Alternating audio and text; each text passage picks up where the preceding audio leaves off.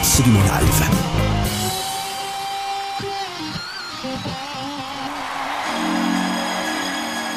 Pour asseoir une renommée internationale, il faut faire ses preuves sur scène, mais avec autre chose à présenter qu'un simple concert. C'est ainsi que Madonna passe du statut de star à reine de la pop grâce à une tournée triomphale qui souffle quelque chose de nouveau et de subversif.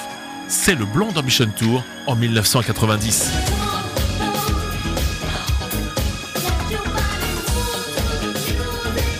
En 1990, Madonna poursuit la promotion de l'album Like a Prayer, auréolé d'un succès critique mais aussi commercial, ce qui lui vaut du respect et une véritable prise au sérieux. Il n'en faut pas plus à la blonde ambitieuse de vouloir s'émanciper de ses deux précédentes tournées qui suivaient un modèle classique de concert dans des stades. Madonna vise plus haut et pour cela, elle va tout contrôler, tout décider. Ça commence par l'éviction de Patrick Léonard qui avait été son directeur musical sur les deux précédentes tournées. Son idée et de déplacer l'orchestre pour permettre d'offrir un show qu'elle a imaginé en quatre tableaux qui offre des ambiances différentes entre métropolis, orange mécanique et spiritualité, avec toujours évidemment une touche de provocation. Elle-même décrit ce show plutôt comme une comédie musicale.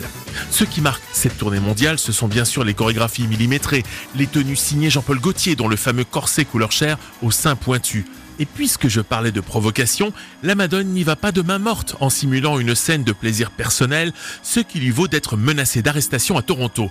Provocation toujours avec l'utilisation d'images chrétiennes, d'où la réaction du Vatican qui dénonce une tournée pleine de péchés, sans parler de l'homosexualité affichée d'une grande partie de sa troupe, sujet encore tabou à cette époque.